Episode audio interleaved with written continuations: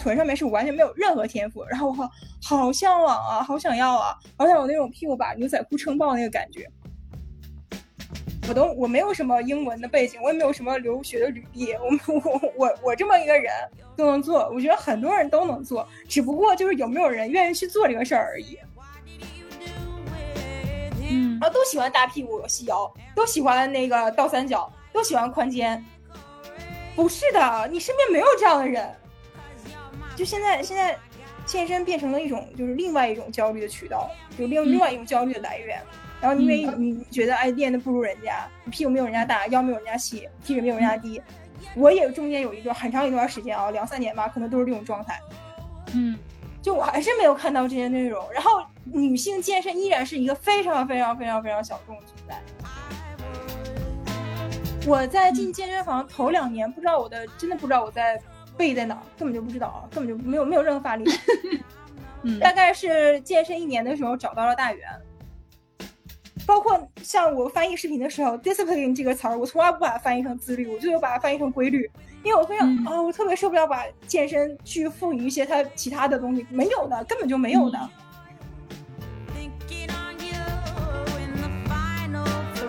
们，大家好，欢迎回到大材小用的最新的一期。我在这一期的嘉宾呢，是我其实卯了很久的劲儿，然后准备了很久，并且已经关注了他快一年的时间吧，然后才终于把这位其实我从来在生现实生活中没有见到过的嘉宾请到现场。而且呢，他的这个今天出现原因非常的神奇，他是一位。呃，在 B 站上面搬运非常专业的运动健身博主内容视频，并且做翻译的这样的一个 UP 主。但是我为什么这么喜欢他，并且执意要把他给请过来呢？是因为他翻译的内容让我都觉得，第一非常专业，第二非常认真，第三是还经常夹带私货，然后有他自己的一些碎碎念和可爱的一些小吐槽，而因此呢，就营造了自己的一个。我看其实他现在的粉丝在这个细分的市场上，其实应该算是头部了啊。呃，有非常多的忠实的用户，而且他自己开，比如说粉丝群的时候，都常常满群，然后大家根本就进不去。所以我相信他自己也蛮意外，可以在这样的一个非常细分的赛道里面获得这么多粉丝的支持和关注。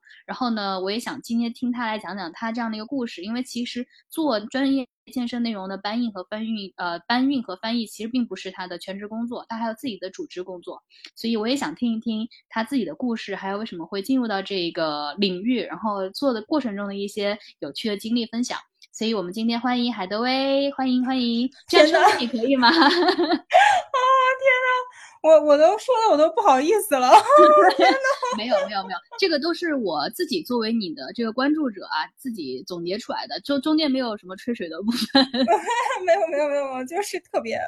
我我我我特别那个就不好意思。没有没有，今而且我今天在我的强行坚持下，然后我们俩还是连着视频聊天，我觉得这样会更亲切一点。但是我看到的海德威跟我设想中的海德威的长相特别不一样，这个。镜头前是一个温柔的萌妹子，但是如果大家去 B 站关注，滤镜的效果，绝对是滤镜的效果。这个飞但是大家如果去 B 站去关注的话，呃，你的 B 站账号叫海德威与烧饼是吧？不是海德威与老陈，我后来给他改掉了，因为老陈是我家属。对，然后我觉得，因为他帮我打轴嘛，我还蛮辛苦的，然后然后我就把他加上去。对 对，就如果大家感兴趣的话，可以去 B 站上面去关注这个海德威与老陈。海德威就是那个海洋的海，然后道德德威是呃赵薇的薇啊，就海德威与老陈，然后可以去看到。不过我相信，如果说大家对于健身领域有一些关注，喜欢看一些 UP 主，然后喜欢在 B 站上看的话，多多少少是绕不开这个 UP 主的。好了，我们前面的这个铺垫够多了，我们不然让海德威自我介绍一下。那个我就是在那个 B 站上面做搬运的一个，就是臭搬砖的。主要就是英语的背景嘛？为什么可以？没有，没有任何，没有任何英语背景，没有出国背景，然后也没有，也不是英语专业的。呃，如果说稍微有点关系的话，就是我可能工作语言是英语，就这样。啊，在在外企上班，不算外企，但是是就是业务上面都是涉外的。啊，明白明白。因为其实我看你的一些翻译的内容真的是非常专业，而且有一些说实话不太容易翻的，因为我这种 YouTube 的碎碎念很多。这可以这可以偷懒儿，你知道吗？你讲讲，这是可以说的吗？可以的，就是呃，YouTube 上面那个视频，它它不就是它有有一些，应该大部分吧。就我也我也不知道它是具体是怎么设置，就是你平时看的 YouTube 上面那个，它也会有一个就是自动出来那个字幕嘛。啊，然后只不过它是英文会自动出来，有一些视频没有，有一些视频就要完全是听译。然后只要是它那个上面能自动给你显示出来字幕的，你这个字幕都是可以荡下来的。然后它就是作为一个像文档一样的东西，你知道吧？然后它在那个我我这说下去，感觉千千万不要我同事或者是我的公司领导听到，他在电脑上面看起来就像一个文档，你知道吧？所以说上班摸鱼的时候也可以做。这句话真的是，明白明白。意思其实意思就是说，工作量没有大家想象的那么大，就不不不不不用完全你你英文一定要多好，就是完全都是靠听译听下来，就是它可以就自动生成那个英文字幕，然后有一些单词，然后你实在不会你就去去去翻嘛。但是就是像我现在已经大概做两百多个视频吧，就常用的那些专业词汇啊什么的，其实就那么多。呃，做健身这一块啊，包括一些就是常用的那些什么肌肌肉的名字啊，还有那些动作的名字，啊，常用的就是那些。然后听惯听惯了之后就就差不多了，除非那种就是真的是非常非常理论的。然后那些有一些词儿是真是不知道，就是根本就根本就不知道。你让我听，我也我听不出来。然后我就算看见这个词儿，我也不认识。那那就那就去找嘛，那就去找资料，然后谷歌啊什么翻译啊，然后再去看。嗯，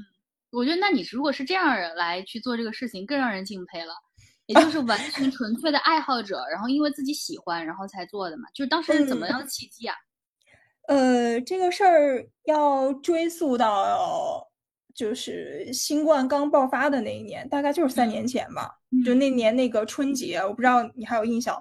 嗯，就那年那个春节之后，然后不是就突然就爆发嘛，然后就到处都在那个风控。我包括像我，我因为我在城市南京。当时南京封了两个月吧，就是健身房就关门，然后就是都不能，就就都只能居家办公啊啥的。然后那个时候，呃，因为健身房也关，然后人你人又出不去，他也不让你出去，对吧？不能出小区啊什么的，然后成天在家里面，然后没什么事儿干，然后就开始上那个呃 YouTube，然后就开始刷视频。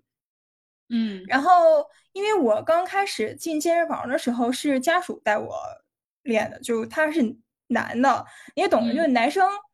呃，做立训怎么讲呢？就是那种最最开始，反正那时候也不懂啊，就是不会练，他也不会，他其实不是很会，就我们俩都算是都是一一就是自己一起摸索那种。然后他带我练，他一个男的，他是不会专门拿时间去练臀这种东西的，你知道吧？男的你懂的，就什么练胸、练背、练肩、练练手臂，然后那种，然后他就带着我就也这么练，然后。那我后面就有开始有审美需求了嘛，然后开始就是了解到了啊，我靠，就这种国外的那种欧美那个审美啊，哇，也要那个大屁股，也要那个翘臀，也要那个小细腰，也要那个宽背，这个那个的，就开始有这种审美需求。然后我的执念就在臀上面，因为我天生就属于那种 H 型，然后就就完全臀就就臀上面是完全没有任何天赋。然后我好好向往啊，好想要啊，好想有那种屁股把牛仔裤撑爆那个感觉。啊，然后就看人家那个欧美的博运动博主，就觉得我眼馋的，哎，他就就没没法讲，真的是太太馋了。然后就开始他说，然后他说，那你要想练的话，那首先他也不懂，他也不知道怎么练。他说，那你也不要跟着我去看那些，就是因为在 B 站上面的那些，就当时我觉得应该乃至现在吧，应该都没有什么太多正经的女生女性健身力训这个方向的干货博主。我现在我觉得应该应该也没有多少吧，就是在国内就是专门真的会去正儿八经给你做这些内容啊、输出啊，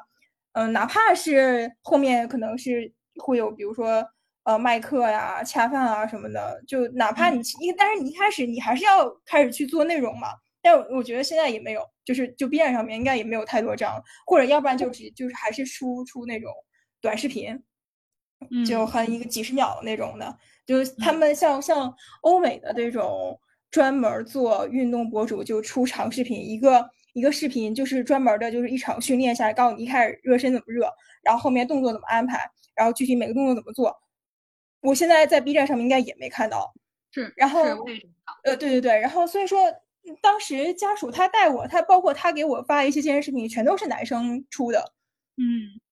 对吧？然后都是那些男博主教你怎么怎么样，然后一样的嘛，就是男博主他也不会去关心女性审美有什么需求，他只会他只会往自己想要那个方向去练嘛，所以说他做的那些内容都是针对自己这些需求的。然后，然后他说：“那你就去找啊，你就去国外那些那些，你就去看那些国外的欧美那些博主，他们怎么练的，你就去自己找视频嘛。然后就开始看，然后就就那个风控那两个月，然后没什么事儿嘛，就在家刷这些视频。然后看着看着，我发现其实大部分都能听得懂，嗯。然后我当时就想一个想法，就是说，我觉得有我这种需求的，这种很。”就怎么讲，就很世俗的审美需求的，应该应该不是我只有我一个人，我大家，我觉得我大家都是大俗人，嗯，然后肯定我我肯定不是一个人，肯定也有人有这样的想，就是有这种需求吧，有这个市场吧。然后当时也没有开始做，大概这样看了能有半年吧，然后再加上就是呃自己就健身房开始恢复了之后，慢慢把那些。嗯，国外那些学来的那些东西，嗯，那些动作啊，那些技巧啊，然后开始用上了之后，然后觉得哎，确实是有一些呃挺多帮助的，然后觉得那那我也可以把这些东西去传传播出去吧，就当一个真的就是当一个搬砖的，嗯，就传传递一些信息嘛，呃，不是我去传递，只不过转达一些信息吧，转达一些。其实你的思路跟大家很多创业者的思路也很像，就是问他为什么要做这个 产品，他说因为我在市面上找不到我想要的。其实就跟你当时想法一样，为什么你要搬运？为什么你要做这么多体系化的事情？就是因为你在国内的已有的这些频道跟渠道上是找不到你需要的内容。而且我特别的同意，就是因为男性跟女性之间练的重点是差别太大了，他们都需要大，对吧？肌肉块要大，但是其实女性是更多元的。我们都说你要怎么变得更 lean 啊，更 shredded 啊，还有就是你的。我刚刚尤其你提到了，你想把屁股练大，腰又要练细，对啊，就是就是会有一些，对对，但但是这个这可能后面你可能也会要过聊，然后后面再展开吧。就是对于健身这一块，就自己那个心态上面一些一些呃，对对对，目的上面的变化，这个后后面可以再聊。但是当时就是就是这么一个非常简单粗暴的一个想法，然后特别而且特别渴望，真就是特别渴望，有一有一种有一种欲望在那儿。就一种执念，嗯，对，就特别想要去实现。一转眼到现在都坚持了，从疫情到现在，那就快三年了。嗯，没有，因为疫情那时候开刚开始的时候就没有做嘛，大概到十一月，就是那年的十一月，到冬天了，然后我再开始才开始做这个事情。哦，天呐，就我还记得，就是做第一个视频的时候，我做一个周末，真的是把我累死了。嗯，很生疏那时候。呃，对对，就。啊，做了一整个周末，就为了就做一个视频，嗯嗯，但是那后面后面现在你大概做一个视频会需要投入多少时间？呃，其实还挺不一样的，就是看具体是一个是视频它本身的时长，还有就是难度。就如果要是全都是从头到尾一直讲十几二十分钟的那种长篇大论的，全都是理论性的，那我真的就是横死横死，可能要弄上弄上一个礼拜才能把这个就是翻译部分做好。然后，如果要是只是那种，嗯，就是纯训练视频，然后他练一练，讲一讲，练一练，讲一讲那种，呃，视频和讲解就是这样穿插着来的，然后而且一直都是讲动作，就比较比较简单的基本的这种，一两个小时吧，就就能翻完了。所以其实已经现在是很熟练了。那你，我特别想听一听，就是随着你的熟练，而且你应该现在是看到什么博主，大概对他的风格也非常的清楚了吧？就是你最近的搬运上面有没有什么尤其格外关注的博主？因为我看你的口味其实也是在变化的，因为你老是在动态里面说，嗯，我最近很喜欢这一类，或者嗯，最近随着我的个人训练进行到什么程度，我喜欢什么什么呃，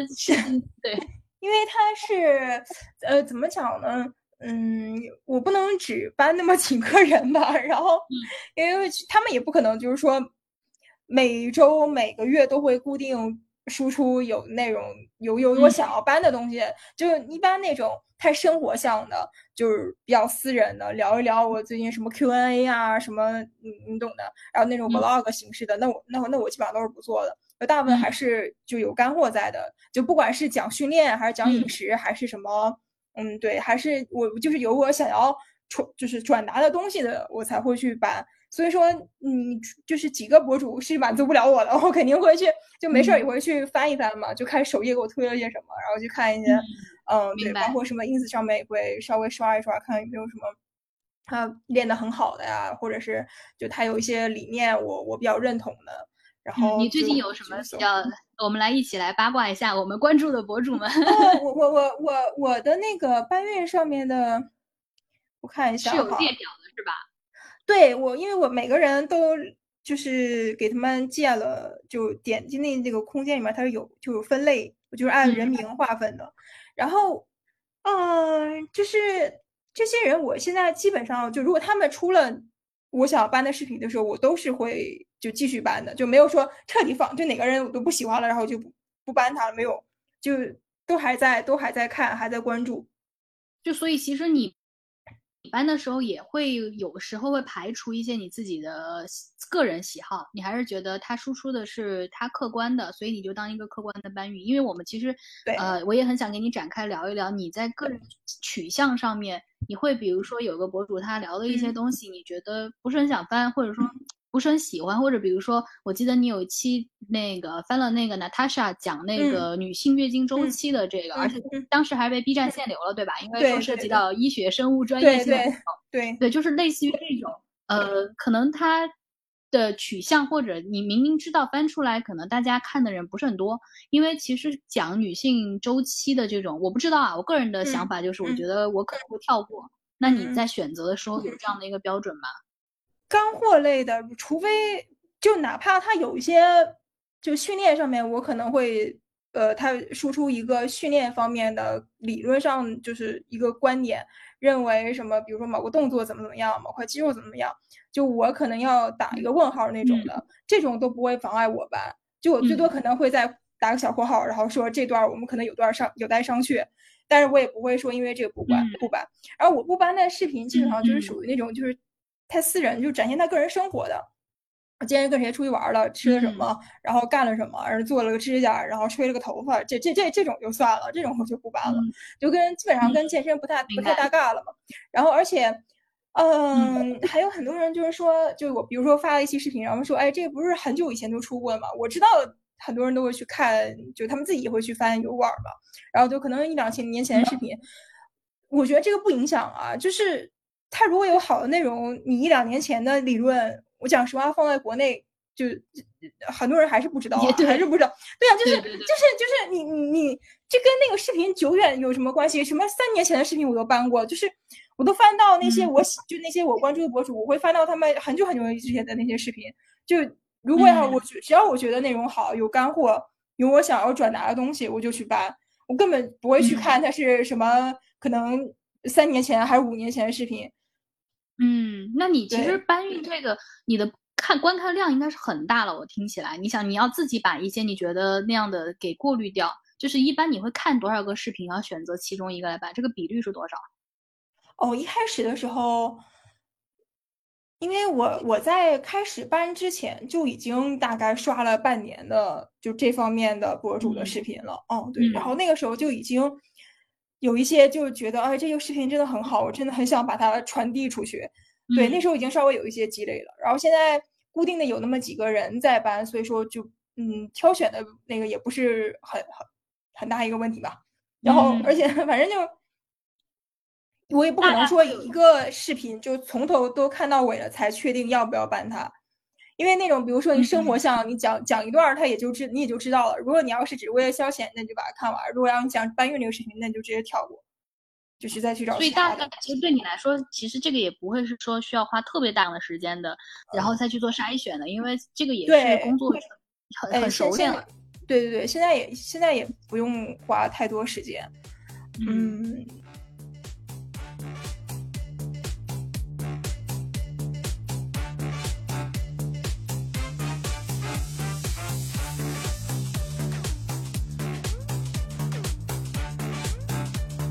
己有什么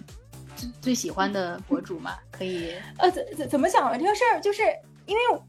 呃，这些博主对我来说，因为我只是去看他的视频，搬他的视频，然后对他的私生活我是不太了解，而且就是也没有多大兴趣。对我来说，就真的就跟那些明星啊什么的是一样的。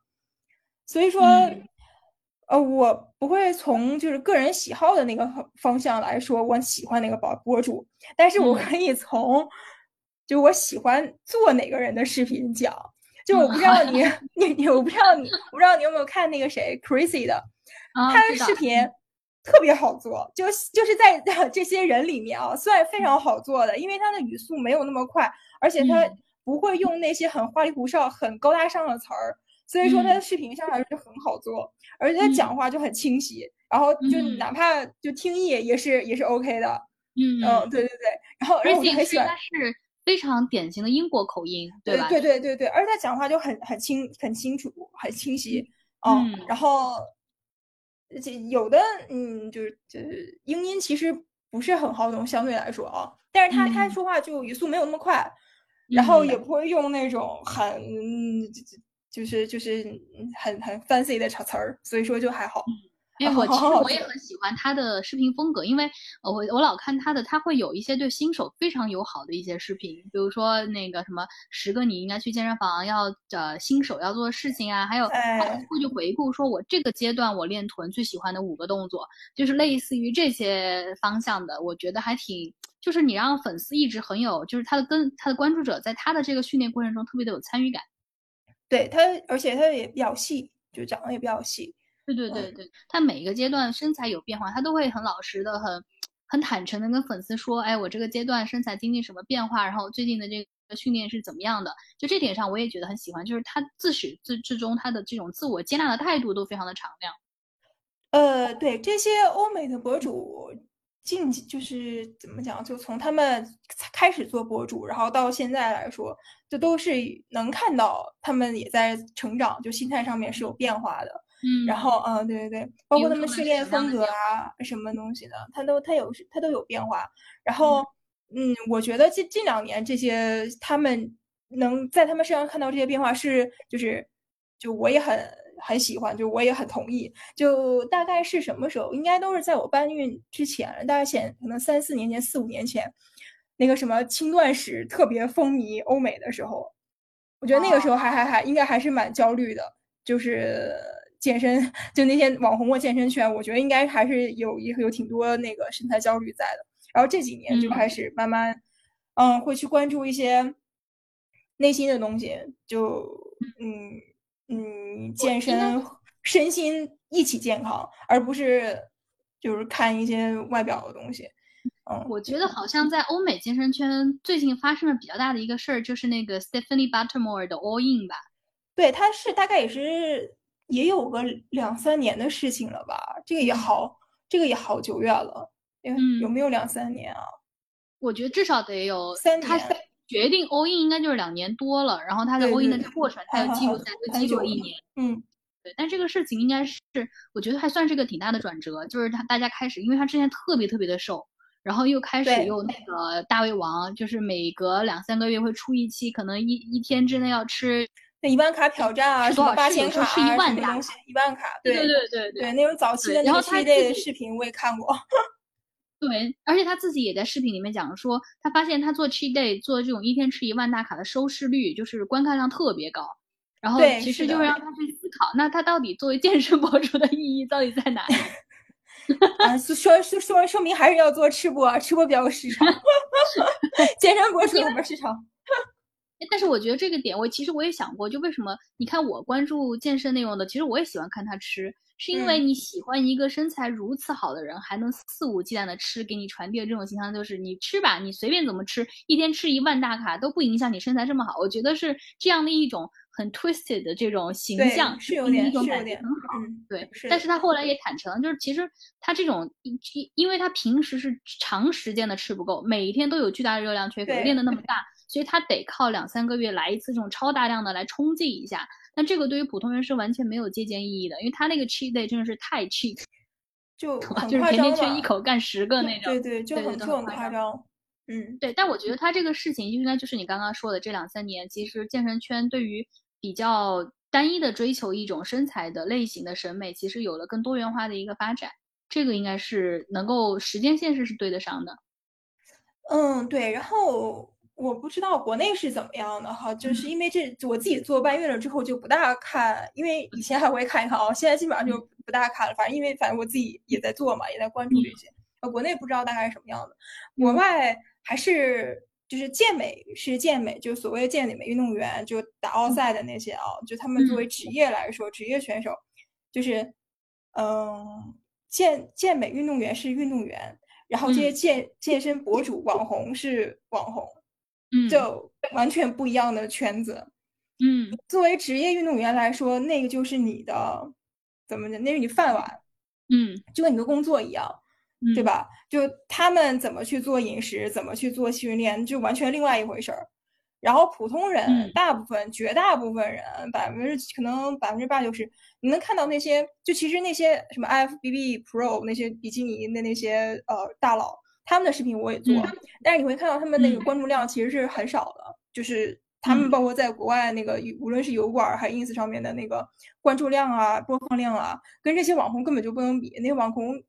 就是人家恰人家人家吃饭靠的就是就比赛嘛，包括就他们那那一些那一条路。然后等这些网红呢，就是做就是做他们这些呃，比如说在油管上面发视频，你会看到他们有那个视频做的特别好。有专门的人去帮他们拍，帮他们剪辑，然后好好做内容。因为他们的恰饭的路线，就所谓的恰饭啊，他们的路线就是我在我做好做这些视频，然后我可以卖我的线上的计划，嗯，就我出我自己健身 APP，嗯，然后包括有一些像 Crazy 之类的，他们就会出自己的那个健身服品牌，嗯。对，还有那个 Billy Buttermore，还有一个他的什么 program 啊，还有对，就一些线上的线上的像线上计划，还有线上课啊什么的。嗯，对他他们他们很就是很就基本上大部分都是这个路线，然后但他们思路很清楚，就是首先我要把这个油管上面的这个这个内容要做好，因为因为我出的线上的那些呃计划也好，还是 A P P 什么东西的，然后那些动作啊怎么做什么东西，全都是我从我视频里来的，我就我这个视频要做好。嗯，不然的话，我那些人看着我的计划，他怎么知道这个动作怎么做呢？对吧？他怎么会有效果呢？对，所以说他还是会好，就是大部分还是会好做视频。但虽然啊，最后那个结尾就就那个路走到终点，还是去就是让来你们来买我现在这个这个就是最新出的这个什么 program 啊，还是还是来注册我 APP 啊？最终是那一条对，但前面还是要铺垫，还是要做好的。嗯，但是我这个我也有点不理解啊，因为其实我也看很多 IFBB Pro 打比基尼，比如说像 Laurie，我也关注了好几年，就是看他千年老二终于得冠军，就这一路我还是看得很感慨，而且他的视频我也觉得拍的非常的好，就是非常专业。其实你说有专门的视频的跟拍团队，这个 Laurie 绝对是有自己的拍摄团队。而且拍出来的东西，包括他的备赛，视觉冲击也很大，也非常的科学。其实单论专业程度来说，这些运健叫健美运动员的视频干货内容，绝对是比运动博主来的更干吧？为什么反而大家看的关注量会变低呢？呃，因为因为，嗯，他其实视频其实挺挺怎么讲，收音好差呀，我很不喜欢做他们的视频。就你懂吗？就收就收音也很差，然后他也不会去好好剪辑，基本上就是手机拍一拍，然后可能稍微这个手机拍一拍，那个摄像机拍一拍，动不动这边没电，他不会去，呃，怎么讲？不会去特意去做这个事情，嗯，因为他们主要就是要把比赛打好，我要拿我要拿名次，我要就是这什么拿卡呀，或者一年打哪多少场场比赛啊，拿对吧？他这个是才才是他的主业，然后视频。嘛就带着做一做，我愿意给你们拍，我愿意给你们看，那我就那我就去做一做，对吧？我也去花太多的心思在这个上面，所以说他们那个视频我就得就得淘，就得看，就是有的有的真的是没有什么可搬的，然后有一些又是啊收音又特别差，然后听起来就很难，特别费劲。然后 Laura 像你像你说 Laura 他自己的那个英语又不是母语，嗯，对，因为他是。加拿大法国，对他加法加拿大人，但是他应该是法国古，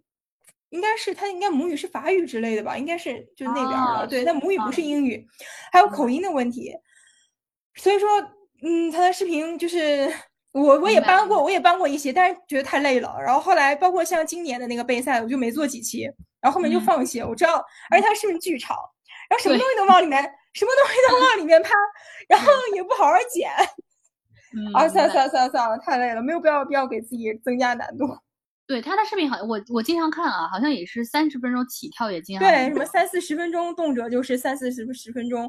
嗯，你说你要把声音收音搞搞好一点，对吧？我听起来没有那么费劲，我也就做了。然后那有的时候听的实在是太难了，就能力有限，精力有限，时间更有限。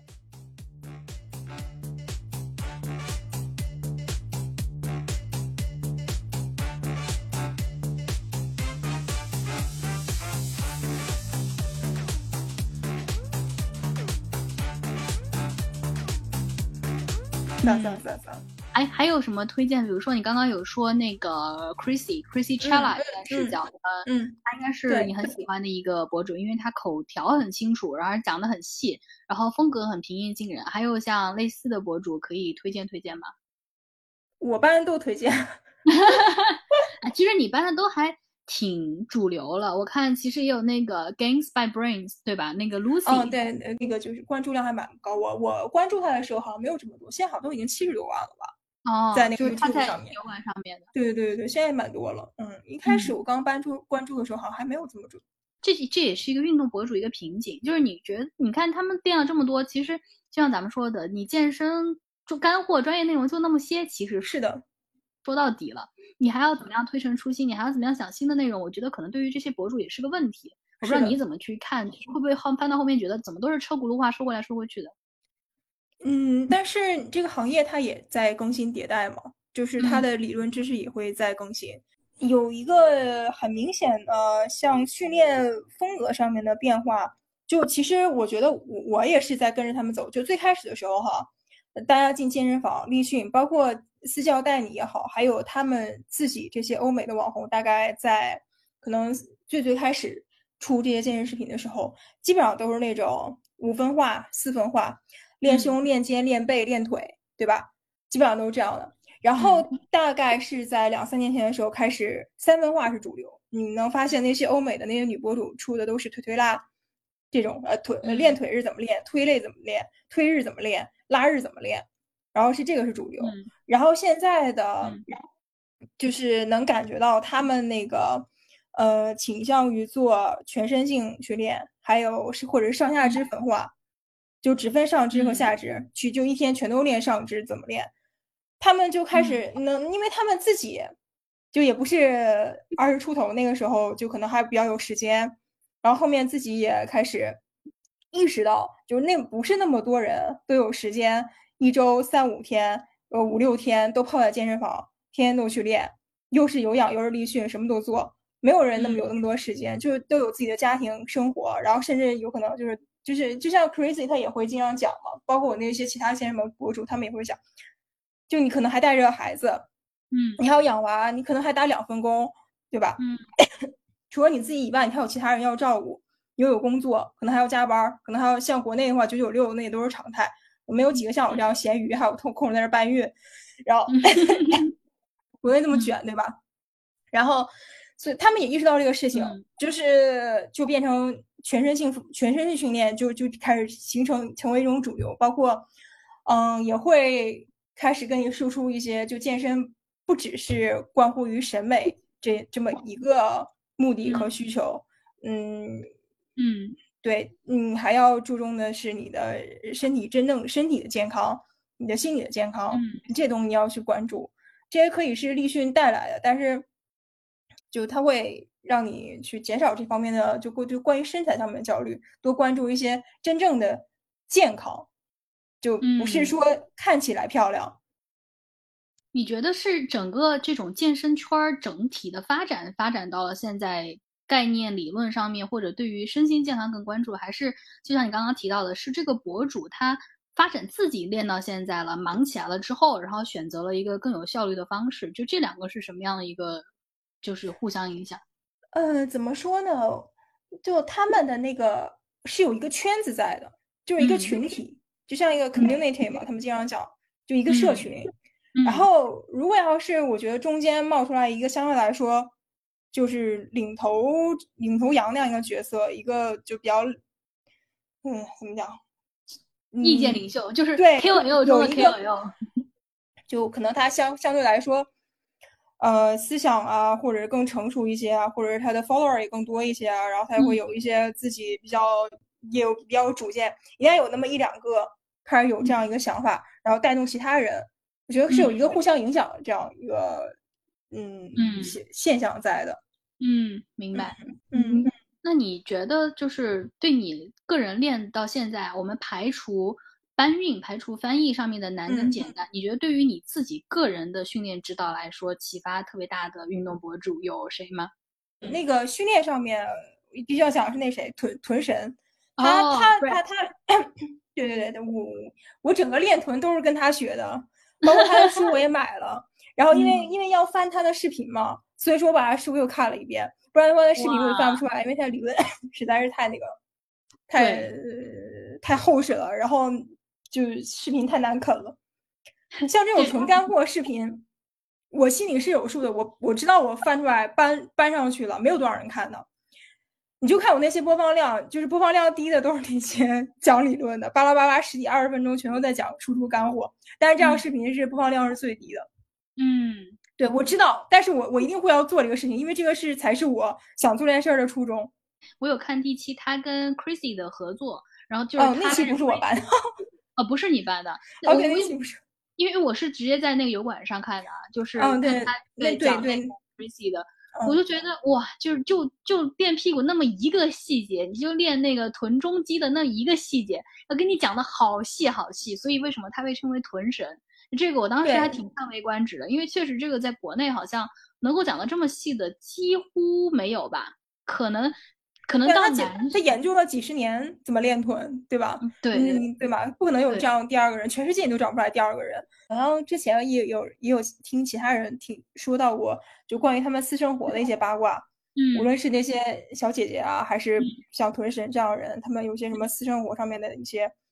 呃，怎么讲呢？就黑历史啊，还是什么东西，我也不知道是真的假的，对吧？我也没有办法去考证这个事情。但是他的理论对我的对我确实有帮助，对我的训练确实是有得到提升。那我就去做啊，我去，我管他那些别的干嘛嘛，对吧？嗯，对对对。本来我们其实，在我们的这个健身的可以触及的知识范围内，我所获取的知识就是有限的。然后我这个时候总总共就这么点东西，然后你还要因为那些乱七八糟你都不知道是不是真的事儿，然后而去。呃，反对他，或者取关他，或者是不去看这个人，嗯，对，是，对吧？那从这点上来说，你觉得你来去做这样的翻译和搬运在 B 站上，你觉得目前遇到最大的困难是什么呀？嗯嗯，没遇到过什么困难，我都我没有什么英文的背景，我也没有什么留学的履历，我 我我我这么一个人都能做，我觉得很多人都能做，只不过就是有没有人愿意去做这个事儿而已。然后我就是碰巧去做这个事情，就换个其他别的人可能比我做的更好。嗯，有一个比较膈应的是，就最开始，哎你哎你这个你肯定也懂的，就最开始的时候就搬运一些小姐姐练臀，不问他们的那个就视频封面啊还是什么东西的，然后嗯就会有那些乱七八糟的弹幕啊，还有评论啊，然后我就不管，就全都举报、删除、拉黑，举报、删除、拉黑。然后后来我就我的评论区就很干净，然后弹幕也很干净。但是其实你自己在制作啊、上传啊上面没有太多膈应的东西，或者说觉得特别难的、无法坚持的事情。嗯，那那倒没有，稍微有一些小插曲，比如说像，嗯，因为一些视频封面不给我审核不通过的这种，然后我就换一张，自己截个图啊什么的。嗯，这种也是经常有。还有一些就是 B 站审核的时候，他会 就像因为我是搬运嘛，B 站是很多生肉就是直接传上来的那种。你懂的，就没有没有字幕，然后就直接搬过来那种。然后 B 站审核的时候，他会认为你是撞车的这个内容，嗯，跟其他视频有撞车。然后他是没没字幕的，然后我觉得自己有字幕嘛，然后每次都要审核，这这个情况多了去了，太多了。嗯，经常会出现这种情况，就是就要一个，要不然就是申诉，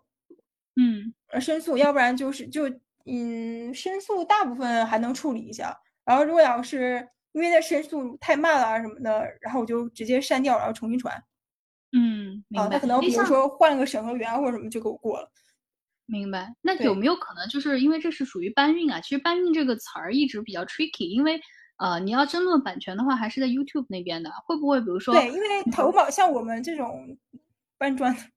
只能搬，只能就是投投稿的时候不能投那个原创，制只能是那个转转载。然后就要贴那个原视频的链接在上面。哦，明白，这是 B 站的官方的要求，对吧？我觉得他就算没有这个要求，我也会贴上去啊，因为这确实不是我的东西，我确实要告诉大家它的原视频出处是哪儿。我知道之前很多人搬那个帕梅拉的视频，然后后来帕梅拉入驻 B 站了，然后就 B 站上面所有关于她视频呢，应该就是下架了，对吧？啊，这个我还真不知道。有没有可能，比如说你搬的这些运动博主们，他们发现了中国的市场很大，然后就来 B 站上发自己上传？那这个时候，那那我觉得，那我觉得更好啊。怎么讲？不过他不会不会不会讲中文，还是要配字幕。对，而且其实你还可以跟官方本人合作，还不需要自己去找自己 去做。那那那个那个就后话了，不至于我我我现在我现在班子能有有没有十个人啊？快十个人，总不能呼啦啦全来 B 站了吧？嗯，打了个信息差。我今天真的很丧。我在做搬运最之前，就是刚开始要准备要做这个事情，还没有开始开始上传视频之前，我当时想了一个问题，就是如果有一天我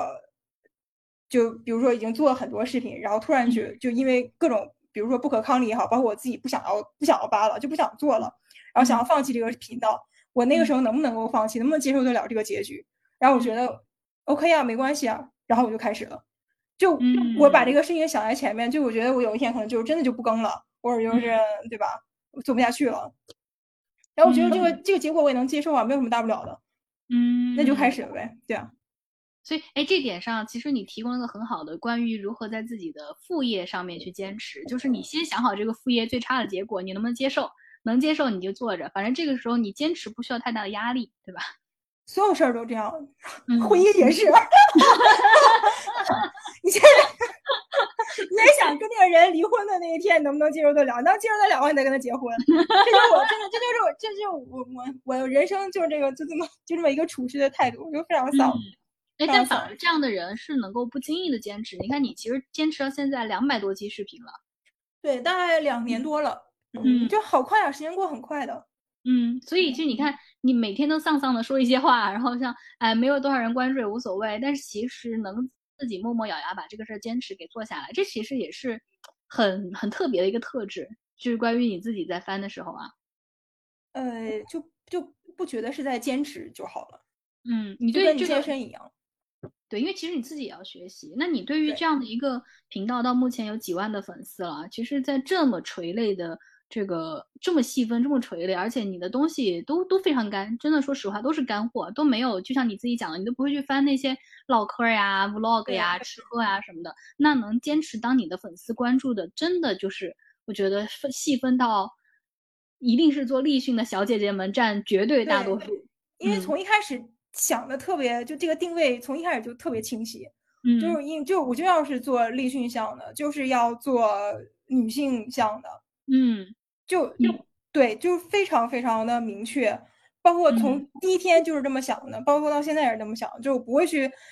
把那些，甚至有人来说说你能不能搬哪哪哪哪个博主，我一看是个男生什么东西，然后我就不去办了。嗯，男的我只办臀神，也只是因为他是他，因为他练臀嘛，那就对呀，他是他练臀是练女生的，对呀，他是他也是女女性审美向需求下的一个一个大大佬嘛，一个一个一个大神嘛，对吧？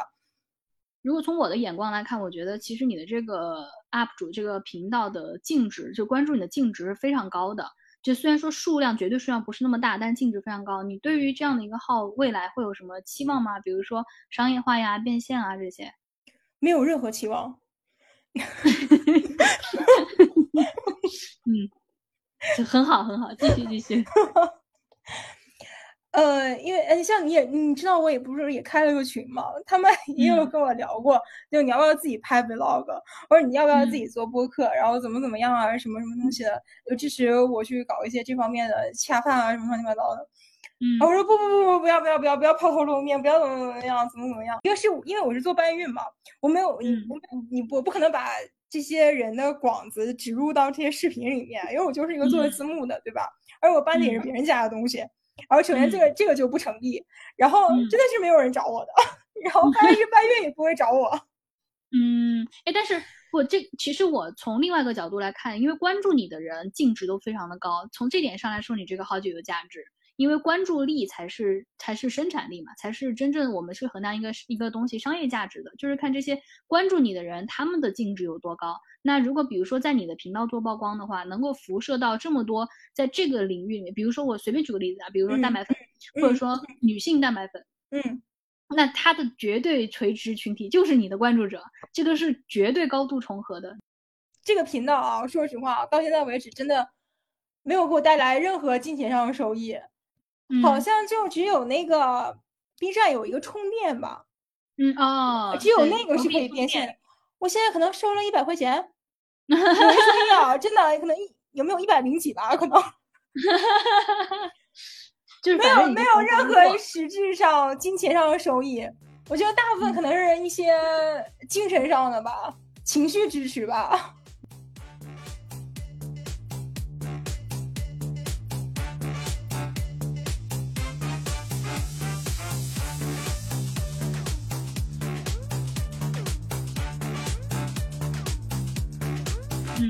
这样，你觉得还能自己接下来坚持下去，就还会有困难吗？他们说搬运是为爱发电，就因为你是热爱嘛，因为它真的是没有什么收益，然后你真的是凭着自己的一腔热血，然后你对这个东西的喜、你的热爱、你的、你的、你的热情，然后去投入到这个里面，然后用爱发电。嗯，这都对我来说太正能量了，不适合我，不不适合我。嗯，那那你是什么发电？因为你大部分就像我现在，我就是一个社畜，就是一个打工人。我一天一天生活就是上班，然后呃，然后我的工作就属于那种，就我是要一年，我我一年三百六十五天，二十四小时不能关机的，嗯，而我手机不能静音。我就是这么一个社畜，就这么一个这么一个打工人。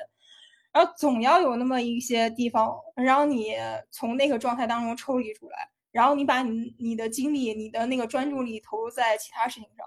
首先，健身是一个，嗯，对吧？健身那个，你半个小时、那一个小时，你就专注于自己，你去做那些动作，你去，对吧？你挥汗如雨的。然后，一个是健身是一个，然后我就觉得做字幕对我来说也是一个，嗯，对，就就能让我从那种呃生活那些琐事啊，那些工作那些破事儿啊，那些糟糕同事啊、领导啊，嗯，那些东西当中抽离出来，然后做一点自己的事儿，对，变成一个你的避难所。对啊，就你你人人都要有一些出口嘛，就你，明白，你就对吧？每就像，哎，我也不能把它太，我也不能把它称之为爱好，因为我觉得倒也不是说有多多快乐吧。它具有它具有一个服务于你的功能所在，就是它有一些有对对，然后与之随之而来的，无论是我开群也好，还有一些大家会可能会给我发一些私信啊，还有一些留言啊、评论啊。然后告诉我，哎，这些东西对他有帮助。然后他觉得，就因为看了我的视频，然后哎，有勇气进健身健身房了，开始做力训了，然后怎么怎么样。就是收到这些东西的时候，是我觉得这个事儿是真的有价值。就是，嗯，明白明白。对，呃，这点我我我我其实很我很认同，因为其实我在好几年前啊，就是我还在读书大学的时候，我自己做了一个教女生写代码的 NGO，也是毫无。呃，完全当时毫无商业的设想，甚至当时是一四年，是国内创业大潮最火的时候，很多投资来找我说让我把它转变成公司，然后直接他们都送钱过来啊，就是我直接投你，你把它做成一个公司，然后你教女生来写代码，女程序员嘛，然后就所有做玩机器人啊，这很酷。当时在国内也是毫无这方面的概念，就是女生跟写代码连起来，但是我能把它做起来几千人，而且我们的核心志愿者团队也不少，所以我当时。也从来不是说抱着我要把它做成一个商业规模上或者回报上多大，而是单纯就是觉得喜欢，以及我跟你一样，我当时做法也就是我自己写代码之后，我就发现好像没有这样的氛围，然后好像找不到很好的这种群体互相帮忙，然后女生聚在一起，好像也不会去聊代码、科技啊、技术啊这些东西。你身边没有没有没有共同话题这一方面的，能跟你聊这个话题的，没有没有一个人，举就是真的就是举母亲。对对对，所以同学、朋友、亲戚、同事，不可能有人跟你去聊这些东西，谁他妈跟你聊哑铃、杠铃啊，对吧？对啊，就是谁聊我们最近什么二分怎么练成什么上下肢啊？对啊，什么什么东西，没有人去跟你聊。你你你，首先你连审美都不是国内主流审美。对对是，对吧？所以你就是一个非常非常非常小众的事情。我在刚开始做这个搬运这个事儿的时候，然后我那时候都觉得自己起开始晚了，就觉得起步这件事儿做晚了。因为那个时候都已经我自己刷视频也都快一年了，就是大半年了才开始做班友，就觉得哎，是不是开始做这个事儿已经已经晚了？然后，但是我现在做两年多之后，B 站还是没有出现同类型的博主，嗯，就我还是没有看到这些内容。然后，女性健身依然是一个非常非常非常非常小众的存在，就你成天泡着健身房，然后成天去网上刷那些博主，然后看那些网红，然后你你会觉得好像身边人都在健身，都在撸铁，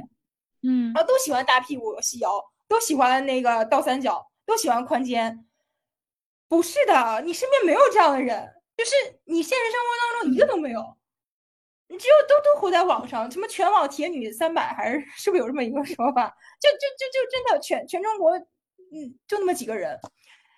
健身上瘾的老公就那些，女生更少，就这样。嗯，对啊。那你做这算你又遇到不被人理解或者压力特别大的时候吗？首先，不能让身边人知道，绝不能让我的 同事们知道。对对对，同同事是，但是你家属很支持你。对对，他是他对一开始就是他来鼓励我做这个事儿，然后包括现在他也会，嗯，就是我说这个视频做完了，你有什么有空帮我把打把那个时间轴打一下。呃，其实如果要是没有他的支持，我可能也也不一定会做到现在，就不一定会，嗯，到现在还在做这个事儿。嗯，明白。但你有看过你所有发出来这些内容啊？就是有不同的人选，有不同的。就是干货里头有不同细分，就是你有看过，比如说粉丝量大与小、播放量啊、观看量啊，就是有分析过什么样内容是你的粉丝会喜欢的，什么样内容大家可能看的就不是那么多。纯干货、纯理论的就没人没人看的，很就是纯正那种。对，很低。包括像那个谁，你刚才提到那个娜塔莎，她讲月经周期的那一期，那期内容真的特别好，真的特别特别好，播放量真的超低。她的他的他的视频。我好像她的视频我搬，她也是很初代的健身对网红了，对她也是大概跟那个维尼差不多时间吧，也是很初代很早了。然后他的那个视频我班的几期全都是很理论的，因为他自己就是搞学术的，他应该也是就学历很高，就很牛逼的那种啊。他好像是做学学生物生物工程方面对，就是很很很很工科很很高级的那种。然后他的我班的几期视频也是理论性特别特别强。全都就是很干货的输出，播放量都很低，都很糟糕。但是就像我说的，如果还他继续还是出这样的视频，还是还是出这样有干货、有内容，我觉得我觉得有用的东西，我还是会继续办。我根本就不会去在乎它一个播放量，它他妈就是有几百人来观看，我还是会去做这个视频。嗯嗯，因为我觉得这点我非常认同，因为你认同他的理念，而且这个理念跟你做这个频道是完全符合的。对他，他他就是符合我的初衷啊！我就是想要去输出这方面的真正有用的东西。他播放量高的那些，其实有讲实话，像什么 vlog 类的，其实我讲实话啊，就那种有点训练又有点饮食、又有点扯淡那种视频，其实那种那种那种播放量是高的。我他做起来也很容易啊，就我一个多小时、两个小时能把它搞定，然后它播放量也挺高的。嗯，但是为什么大家都喜欢看这类呢？不用脑子，就是 可能看视频就觉得我刷 B 站就是来娱乐来的吧，嗯，对吧？就可能然后你还给我使劲讲，对，你还给我讲课，然后一讲课还讲十几二十分钟，你上课也不过如此嘛，我上网课也不过如此嘛，嗯，所以其实求的大家还是求的一个轻松看东西。是是，那就像我刚才跟你讲那种，就是就是，虽然是 vlog 类，它也有训练啊，或者有一些东西的，我我还是会去做。嗯，因为包括像做这种视频的时候，其实我我也会稍微轻松一点，就我觉得哎，寓教于乐的挺好的，然后我自己看着也挺轻松愉快的，大家看着你开开心心的，这种我也会去做。但但是如果要是完全一点都没有的话，就全是纯纯纯扯淡那种了，算算算，那就不做。嗯，哎，那你做到现在这么两百多期视频了，然后你自己其实也在练，而且我一看你的动态里头也是经常会说健身房又关门啦，健身房开门了。我现在我健身房又关了。那你觉得你在关注这些内容，并且自己做的过程中，你觉得从多方面来讲，你收获最大的地方是什么？你是说对我的训练还是什么？各方面认知啊、训练啊各方面，或者说就是自我认可啊这些方面，就是这个工作本身啊，搬运这些东西，然后因为你自己是第一手人嘛，你要很仔细的，毕竟你要去把这个东西搬出来、翻译出来，你肯定会更仔细的去看它那些内容，比我们一般去浏览视频会更仔细。那你在这个过程中的最大的收获是什么？呃，就像我刚刚跟你讲，就我在做搬运的之前，我一开始为什么去找这些视频，就是完全是出于。审美上的需求，嗯，我就要翘臀，非常的俗，嗯，非就是 很明确，但是很世俗，嗯，我就是要一个审美上的需求，嗯，然后我就我在做搬运这个事儿，慢慢之后，然后我就想起来，我最开始我进健身房的时候，大概是如果如果要是算就是第一张健身卡，第一脚踏进健身房的门，大概已经有五年这个时间了。嗯，虽然一开始一两年不怎么会练哦，就是可能也都是滑滑水，然后随便去一去。然后 我当时进健身房的初衷呢，非常非常的朴素，就是我身体不好，嗯，抵抗力不行，嗯，一年到头一两次感冒啊，对，然后就觉得那时候我我也就二十二十四五岁呗，嗯，我觉得这到老了怎么办啊，对吧？然后，嗯，就觉得自己身体，嗯，抵抗力不行，身体不够好，嗯，而且我我从小体育课能逃就逃，大学里面，呃，这能讲吗？八百米都找人花钱代跑的，因为我自己跑，我自己跑永远倒数第一，而且倒数第二会拉我大半圈那种，我就到最后就最后一个自己在那边慢慢走，那个就是我，嗯，我从来我讨厌任何体育运动，从来就是体育课简直就是我噩梦，我太讨厌。跟体育相关一切了，然后身体又又没有那么好，对吧？然后那个时候就觉得不行，要进健身房。然后家家属那时候他当时已经在健身房，大概就自己划拉了一年了吧，然后就开始带着我。初衷就是为了身体健康，然后搬运这件事儿呢，就让我找回那个初衷。现在就属于回归初心，就我现在的想法就跟着这些 博主们在变化。嗯，一开始确实就是就是在搬搬运那会儿的时候，我当时已经开始有审美上的需求了。嗯，虽然一开始是为了身体健康啊，然后后来就你随着你练一练，开始呃懂一些健身相关这些东西了，然后有一些那些审美开始扑向你，就是那些信息涌过来的时候，哎，有那个冲击，然后加上一些家属在给我洗脑，然后就觉得哦。就开始有一些别的上面的欲求了，然后觉得要要好看，要体脂低，如何如何如何，然后在搬运，在这一两年就开始回归初心，就觉得还是身心健康是第一位的，就审美是随之而来的。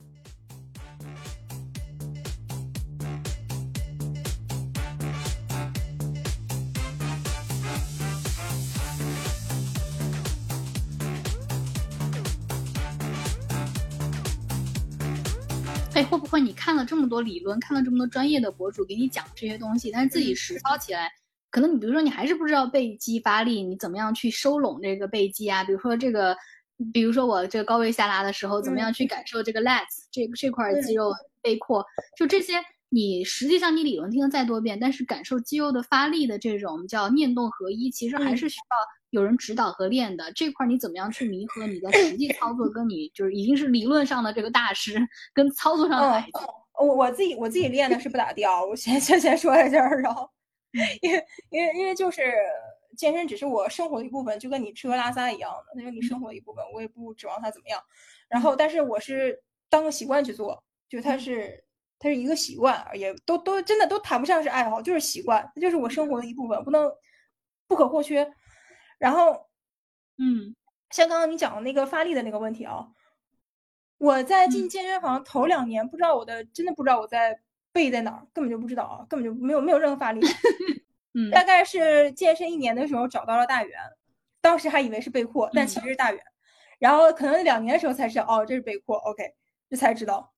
然后这个发力感这个事情，你没有那个肌肉量的时候，怎么都找不到。不是说人家教你就你进健身房第一天，然后人家教教你就告诉你这样怎么怎么样，你发力感会好，你就真的有发力感？没有的，嗯，就那个就特别瘦的那小姑娘，你一点儿就是一点肌肉量都没有的话，不可能有什么发力感，那神经没没没没没有没有没有长过去，就是 没有建立起来。嗯，这是一个时间的问题，不是理论的问题。你理论再多，你时时间积累没有堆上去，你肉量没有堆上去，它就是没有。不用，其实一开始都不用太追求这些东西。现在现在知道，那个时候不懂，那个时候就会去，哎呀，想这这什么孤立精准这个那个的。你现在如果要是我重新进一遍健身房的话，我肯定不是一开始这个练法。因为其实这点我也想问问你啊，就是因为你接触了这么多的大佬，还有资深的运动博主们，给你传输各种理论，给你说各种方法，而且其实他们自己前后也会矛盾的，对吧？也会跟你说，哪怕像娜塔莎这种人，他自己可能比如两年前甩了一个最新的科学研究，因为他是博士嘛，他很喜欢甩理论，他就动不动就一篇论文，动不动就一篇论文，然后他哪怕自己也是两年前跟两年后的自己都是前后有矛盾的。你觉得就是最经典的一些谣言，或者说大家最最常见的、最最蛊惑人心的一些谣言是什么？我们今天来谣言粉碎一下，或者说也不是说谣言吧，就是不能够完全的去听信的，大家一定要去注意有坑有陷阱的东西是什么？就承接到上一个话题，就是关于你说搬运这个事儿对我来说有什么得，就就我得到了什么？还有你刚才讲的那个。呃，娜塔莎说的什么？比如说两年前有过什么理论，然后现在又去推翻什么啊？而这个话，我这个这个这段我特别有话讲。包括之前我在群里面有讲过，就大概的类似于是搬运这件事儿，对我的就是思想观念上面的最大的一个影响，就是有一个开放的态度。嗯嗯，国国我可能国外也是这样啊，反正国内就是会因为一个呃一个一个理论知识点或者怎么怎么样，他会。一个动作什么一个细节就会去吵，就大家一起来打架，你知道吗？就是就是就是呃，就众说纷纭，这个那个的，谁也说不过谁。首先，健身是一个非常私人的事情，你无论是你的，因为你每个人身体结构都不一样，嗯，然后你的理论、你的基础、你的你的运动天分、你的那个你的运从小到大你这个运动的底子，然后所有什么你的周周围的环境、你的吃喝、你平时的饮食、你的生活习惯。什么都不一样，就每个人的个体差异实在是太大了。然后女性又会涉及到一些什么激素的问题，你的生理周期的问题。我我实在是不能理解，就是为什么啊，像屯神那样的人，他都会讲，说我哪怕我现在输出的可能认为是我现在，呃，已有知识，我之前得到的一些我的经验也好，我做出来实验也好，得出了现在这个结论，但是可能过了三五年。又有新的实验结论，或者又有一些新的理论出来，然后把我现在这些结论再推翻。就像他们这种的，就业内已经是就是最顶尖的大佬，他都会讲这种话。就我不是，我不能保证我现在说说的这些话，在未来的某一天会不会被推翻。我只能代表我现在此刻，我觉得这套东西是对的，或者这套东西是有用的。我觉得，我觉得你要健身的话，你就要保持这样的态度，就你永远是一个 open mind 的状态。是。所以其实我觉得哈，就咱们国内其实很多博主还有点包袱，就是怕被打脸。但其实健身和这种它是跟科学紧密相关的。你如果不不被打脸，说明你没有进步。所以其实反而随着你的成长，你对于这个研究的深入，打脸就意味着成长。这个是我觉得我们应该去，确实我特别同意你刚刚说的，就是应该去破除的这样一种观念，永远是以开放态度去接受新的理论和知识。对对，就嗯，一个是态度上面，而且还而且还有一个就是。因为健身它是一个你要实践，真的是实践出真知的东西。你不去做这个事情，你不去练个几年，不去个四不不去练个三五年，我经常会抱怨，哎，为什么我臀起不来，什么乱七八糟。我家属就会直接讲，先练个三年五年再说，你再练个八年再说。嗯，就你不要现在讲这种话，就是没有意义。你都没有去，就自己花那么长时间在这个上面，你没有去打磨这个动作，你你你怎么可能做的对，对吧？你怎么可能做的会？你怎么可能练出什么东西来？就开始你，而且而且，如果是真的健身，就是有年头的人，每一年的训练感受都不一样。嗯，你今年做这个动作不一样，可能每一周你深蹲这个动作，你下一周又有新的感受，下个月又不一样了。然后再再过一个月，我又觉得我动作不对，要打磨，要从零开始，又开始从空杠又开始重来，对吧？最后我也想把这个最后这个问题，就是咱们刚刚说，那有很。多的谣言，而且你的观众也是女性向嘛，就是而且是做力量训练的女性，我也希望你给他们一些建议，就是如何通过看内容，然后来甄别对自己真正有效的内容，然后怎么样能够一点点的去入门。就是每个人都有自己的生活嘛，你有你的工作、学业，你有你的事工嗯事业，你有你的家庭。嗯，健身它应该是跟这些东西共存融合，不是硬挤进去的。就你非要给他让让出一条一块时间，我非得有一些东西是围着它转，不不不是的，就是你是在保证你生活所有的东西都都都是嗯。正常运转的前提下，然后 OK 有一个健身那个事情，然后把它排进来，它也不会去挤到挤兑到其他的事项，然后它也不会去影响你生活的其他方面。你平时，对吧？你你的工作也不影响，然后你你觉得你的身心健康也不会因此受影响，你不会因为健身，就现在现在健身变成了一种就是另外一种焦虑的渠道，就另另外一种焦虑的来源。然后因为你你觉得哎练的不如人家，你屁股没有人家大，腰没有人家细，体脂没有人家低，我也中间有一段很长一段时间啊，两三年吧，可能都是这种状态，它变成我一个另一个焦虑的来源。但其实作为普通人来说，不应该的，它应该是出口，它不是来源。嗯，对，然后就是你自然而然就跟你每天刷牙吃饭一样正常的事情，它对它就是应该是你的你习惯你的生活的一部分，就跟你每天要吃饭，每天要去上班。然后你明天就去健身，或者没有时间嘛，那我们就换个就换个时间。这一次不去了，那就不去了。反正你有一辈子那么长时间，停电太多了，太多次了。像我二一年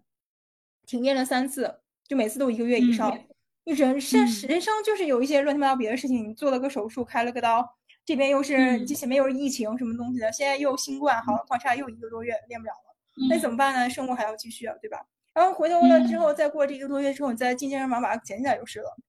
对吧？嗯，就不要让它成为焦虑焦虑的来源。嗯嗯，把它作为出口挺好的。就是，嗯嗯，很好。我觉得这个建议真的真的非常中肯，就是不不来给你扯一些高大上的一些观念理念，真的是很平实，但是很有用。但是但是，然后我还特别特别不喜欢的一点就是，不要把健身赋予一些别的意义。就不要把它跟什么自律啦什么那些很正能量、很鸡汤的词儿挂钩，没有的，根本就不是的。你无论是出于审美也好，还是身体健康也好，都是非常接地气，都是非常世俗的东西。你就你就你就这大家都是俗人啊，对吧？你为什么要身体健康？不就为了少去点医院遭点罪，少遭点罪，少少给医院送钱吗？对不对？你就是想多多活几年嘛，对不对？你审美的话就好看呗，就为了穿衣服好看，脱衣服也好看嘛。包括像我翻译视频的时候，discipline 这个词儿，我从来不把它翻译成自律，我就把它翻译成规律，因为我非常啊，我特别受不了把健身去赋予一些它其他的东西，没有的，根本就没有的。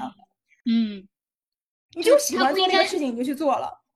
明白，它不应该跟你的性格挂钩。其实我自己也特别不喜欢自律带来自由，就是所谓的这一些。呃啊，对，你口号啊，一些说辞，对对对，受不了。因为自律这个词儿就意味着你在额外的实力，你在额外的限制自己，所以才叫自律，律自己嘛，对吧？但其实你健身是不应该去额外实力的，它就是自然而然发生的，它不应该让你为了标榜自己是个什么样的人，然后赋予一个自己什么样的性格，立一个立个某个人设什么东西的，不不是的，就是你你要是让我说的话，可能跟打游戏也没区别。嗯，对吧？你你觉得开心？他是一个，你今天妈累一天了，我靠，那个上司又开始骂我了，同事又不和了，哦，什么又加班了，我好累啊！打打局游戏吧，好，那我去健身房撸个铁吧，一样的，没什么区别。看个剧吧，刷个刷个单口吧，这是一样的。是，所以我我也很我也喜欢那句话，就是当一个事情你做起来，你不觉得在你不觉得你在坚持做它的时候，它才成了你生活的一部分。对，我觉得这是很符合咱们就是。呃，一直我我觉得这点我跟你的观念特别特别一致，所以我也是希望说更多就关注咱们关注运动力量训练的女性们，就是不要在这上面给自己太多的压力，也不要把所谓的健身，我我有时候也看一些帖子啊，什么呃四十岁开始健身的老阿姨，然后什么逆转人生啊什么，就不要给健身施予这么多的重量。其实你喜欢它，最后你才能自由的让它带你去到一个你可能想象不到的地方。对，就其他你就往前，就就就这样去做，这样去做这件事，就继续往前走，然后其他都是随之而来的。嗯，有就有了，没有就没有了。你你你你，对吧？如果你要能练得出来，哎，突然发现我哪天有哎肩肩膀大了点儿，支棱起来了点儿，哎呦屁股翘了点儿，很开心啊，对吧？捡捡到那就是捡到的，那就是捡到了，真的，就单单是捡到的，就意外之财。嗯。这也是为什么你能够吸引到，比如说像我这样的关注者，我们就会非常持续的去关注他，并且你永远也不知道什么时候你的其中一个关注者就给你伸来一个橄榄枝。其实像咱们今天这样的合作也是这样，对吧？就是你吸引到的人是你筛选过的人，这些人会给你持续的有正反馈和能量。这个其实是作为流量的思维上面你是得不到的，所以我觉得这也是我们叫种瓜得瓜嘛，就是你真的用心的播种下去的瓜，它自然会在某一天以一种合适的时机给你带来回报的。对，就是，嗯，这也是搬运对我来说一个很有意义的价值的地方，就是会认识像你这样，嗯，的人。我我可能就以我这种怎么讲，就是这种社畜这种 level，一辈子别别说这辈子，可能过八辈子我也遇不到这种很优秀的人，就包括我，包括我自己开的群里面，他们都很很多觉得特别优秀的姑娘，你知道吗？可能比我小很多的，无论是姐姐还是妹妹，就啊特别厉害，特别优秀。我觉得就是跟他们聊天什么东西，我就觉得我靠，三生有幸，怎么会在我群里？何德何能？就是这种感，就这种感觉啊，就这种感觉。因为我真的就是我特我特别普通。如果你在生活当中遇到我，真的特别普通，就是打工的。所以我也很感谢你能够主动来做这个事情。你做这个事情，坚持了两百多期视频，已经让你不普通了，才会把这么多喜欢力量训练的姐妹们聚在一起。所以我也很开心，也希望说咱们的这个对谈能够给更多的人启发吧，让他们也觉得，其实你哪怕你认为你自己普通，但一个很普通的事情，你坚持做下去，一个搬运这么一个这么细分的事情，能做到两百多期，还能汇聚这么多人在群里面满群，还有这么多人想。加入一起来聊天，然后每天都是九百九十九条信息，我觉得这就是一件了不起的事情。也希望这个事情能够给更多的这个姐妹们带来一些启发吧。就是这个普通的事情，坚持做就会变得不普通。那好，就呃也其实也海德威今天来，然后也希望大家能多多关注我们比较干货向的这个更多的健身内容，然后少点焦虑，然后可以去 B 站上面搜这个海德威与老陈，然后多多关注，对。好的，那我们今天就聊到这儿，谢谢海德威。哦，谢谢谢谢谢谢谢谢大家，谢谢大家，老带我飞。